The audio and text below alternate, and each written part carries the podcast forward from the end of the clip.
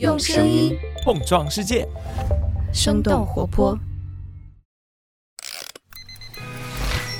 开始以来，欧美不知道你最近在社交媒体。生动早咖啡与你轻松同步日常生活与商业世界。嗨，早上好呀！今天是二零二三年的四月六号，星期四。这里是生动早咖啡，我是来自生动活泼的梦一。今天我们会继续和你来跟踪一下 ChatGPT 的最新动态，同时也想和大家一块来看看特斯拉和比亚迪在前三个月的表现怎么样。当然，字节去年的收入情况也不容错过，那就让我们继续用几条商业科技轻解读，打开全新的一天。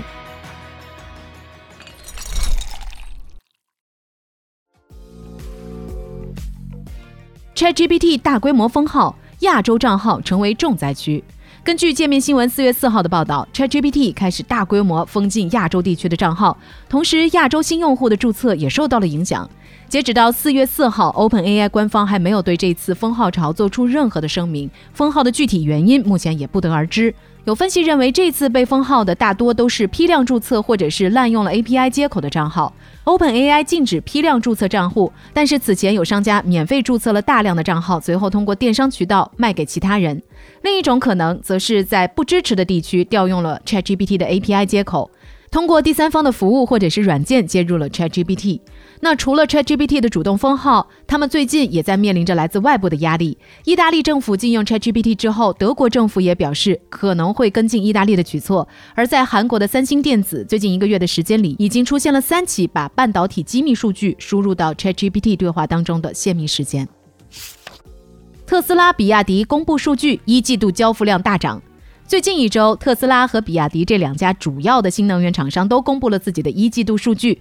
四月三号，特斯拉在官网发布公告，二零二三年的一季度，特斯拉交付了超过四十二万辆电动车，略高于华尔街的预测。特斯拉也创下了电动车交付量和生产量的季度记录。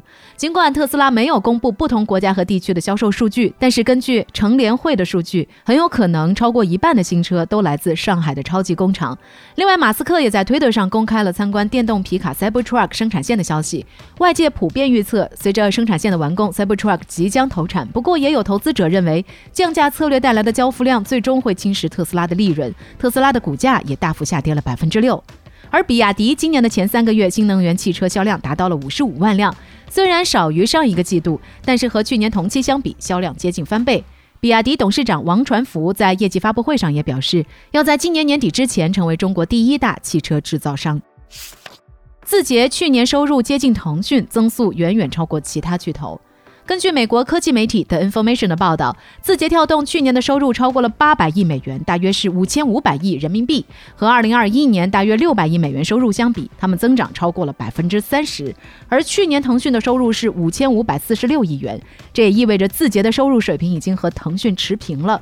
更值得关注的是字节收入的增长。目前全球其他的科技巨头很少有超过两位数的增长率。腾讯和 Meta 去年的营收都下降了百分之一，亚马逊也只有百分之九的增长根据 The Information 的分析，推动字节收入增长的主要动力是抖音的电商业务。去年，抖音电商的商品交易总额已经超过了两千亿美元，同比增长超过七成。仅就这一项业务来说，抖音就可能赚了几十亿美元。而在美国，TikTok 的广告收入也已经超过了 Snapchat，达到了一百亿美元，占到字节跳动全年总收入的百分之十二左右。拼多多被指控利用安卓手机漏洞提升自身应用权限。继 Google 从自己的应用商店下架拼多多，彭博报道了卡巴斯基对于拼多多应用程序的分析之后，根据 CNN 四月三号的报道，研究人员对第三方安卓应用商店当中二月份发布的拼多多安装包进行了分析，表示拼多多的应用尝试提升自己的权限，试图访问普通应用程序无法达成的操作，比如说在后台运行，防止自身被卸载。或者是追踪用户在其他购物程序当中的活动。不过，在三月的更新当中，拼多多删除了相关的权限和模块。根据 CNN 的报道，拼多多有一个一百人左右的团队，专门负责追踪安卓系统的漏洞。不过，这个团队已经在三月初解散。拼多多的前员工此前接受财新采访的时候也表示，他多次拒绝为公司提供非法技术服务。在他的劳动合同到期前不到一天的时候，接到了合同不续约的通知。为了降低成本，Google 减少员工的福利待遇。根据 CNBC 四月三号的报道，Google 的首席财务官在最近的一封公司全员信当中，罕见地表示。Google 正在削减员工的福利待遇，比如说减少员工的免费健身课程，调整公司内部餐厅食物的数量，以及免费咖啡馆的营业时间。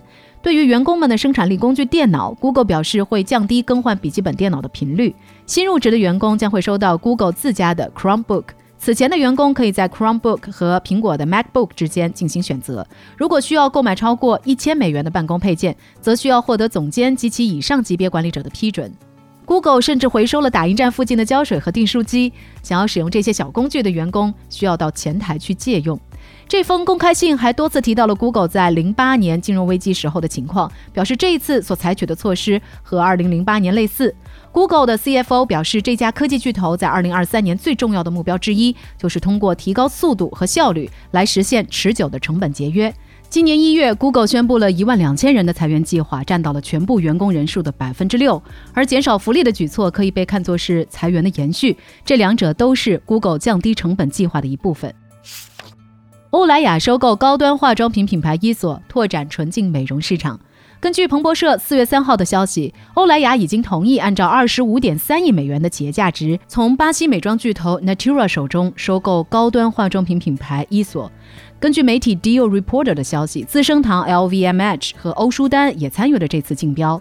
路透社的报道指出，这笔交易将扩大欧莱雅在奢侈化妆品市场的影响力，同时帮助背上沉重债务的 Natura 缓解了财务上的压力。伊索是 Natura 旗下最赚钱的品牌，去年他们的销售额是五点三七亿美元，而且在所有地区都实现了两位数的增长。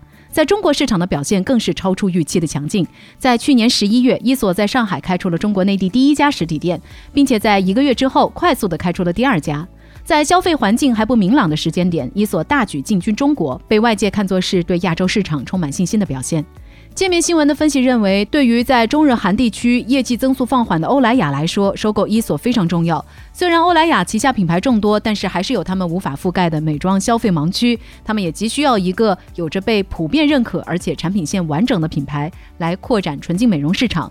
在高端市场备受认可、门店营销出圈，还有香水业务的伊索，也将会为欧莱雅的品牌矩阵增色不少。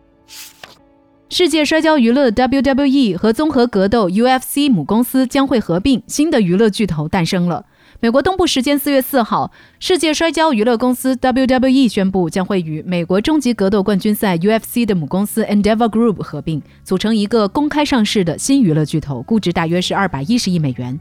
这家新公司也将会在纽交所上市。创立于一九九三年的终极格斗冠军赛 UFC 曾经因为太过暴力饱受争议，濒临破产。不过，在现任 UFC 总裁 Dana White 的领导之下，通过制作格斗真人秀、打造格斗明星等等方式，将 UFC 打。打造成了极具商业价值的赛事。中国选手张伟丽夺取 UFC 金腰带的表现，也让 UFC 进入了国内观众的视野。世界摔跤娱乐 WWE 也是美国摔跤行业的老大哥，曾经也捧出了巨石强森等等明星。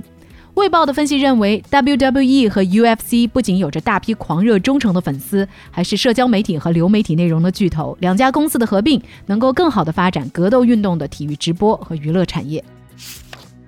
Coachella 音乐节下周五开唱，YouTube 六个信号同时直播。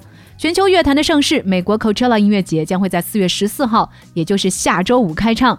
根据科技媒体 The Verge 的报道，今年 Coachella 音乐节仍然可以在 YouTube 上看到直播，并且可以在六个同时直播的信号源当中任意切换，这比去年的信号源又多了一倍。Coachella 音乐节以强大的音乐阵容、多元化的音乐类型，以及以时尚潮流为卖点，并且通过赞助和门票等等收入，在2016年就创造了过亿美元的票房。